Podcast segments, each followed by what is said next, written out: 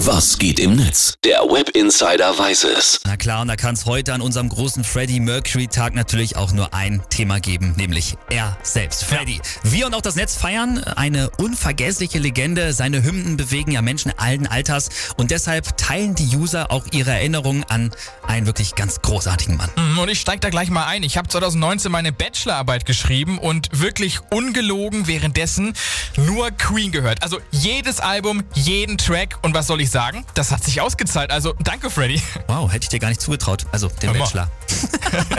so wie du haben ja auch echt viele eine ganz bestimmte Erinnerung an Freddie Mercury, wie zum Beispiel auch äh, Steffen Bender, unser Hörer, der hat uns eine Sprachnachricht geschickt und der war Freddie damals ganz nah. Ich war heute vor 30 Jahren in London. War schon immer als junger Kerl auch äh, Fan von Freddie Mercury und Queen und war damals auch in Mannheim auf dem Open Air Konzert Mannheimer Maimarktgelände unvergesslich und war dann wie gesagt äh, zu der Zeit als Freddie krank war und man wusste, dass es schlecht aussieht, auch schon in London. Meine Tante hat mir gesagt, dass er in Kensington wohnt und bin dann noch bei ihm im, am Haus vorbeigelaufen. Am nächsten Tag dann zurückgeflogen nach Deutschland, nach Frankfurt und als der Flieger dann in Frankfurt gelandet ist, ähm, hat der Pilot, was ich damals wirklich bemerkenswert fand, ähm, durchgesagt, äh, sehr verehrte Damen und Herren, wir haben soeben erfahren, dass der Sänger Freddie Mercury verstorben ist. Ja, es war und ist meine Erinnerung an Freddie Mercury.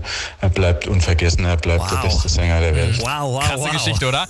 Und auch richtig stark vom Piloten, das durchzusagen, ne? Also das bleibt auf jeden Fall in Gänsehaut. Erinnerung, wie natürlich auch die Mucke, die von Generation zu Generation einfach immer weitergegeben wird. Wie zum Beispiel auch bei Manuela, die hat uns bei WhatsApp geschrieben, mein Sohn Joshua ist 13 Jahre alt und hört Queen rauf und runter. Er kennt alle Lieder und kann sie mitsingen. Auf dem Klavier kann er sogar Bohemian Rhapsody spielen. Hammer. ja, das ist doch genau das, was Freddy wollte, oder? Genau.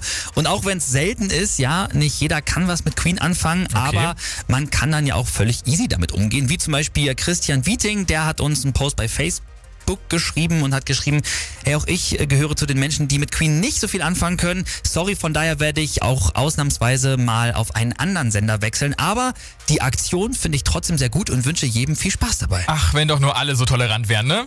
das stimmt. Wir spielen bis 21 Uhr weiter Queen und Freddy Nonstop schickt uns dazu gerne weiterhin Sprachnachrichten.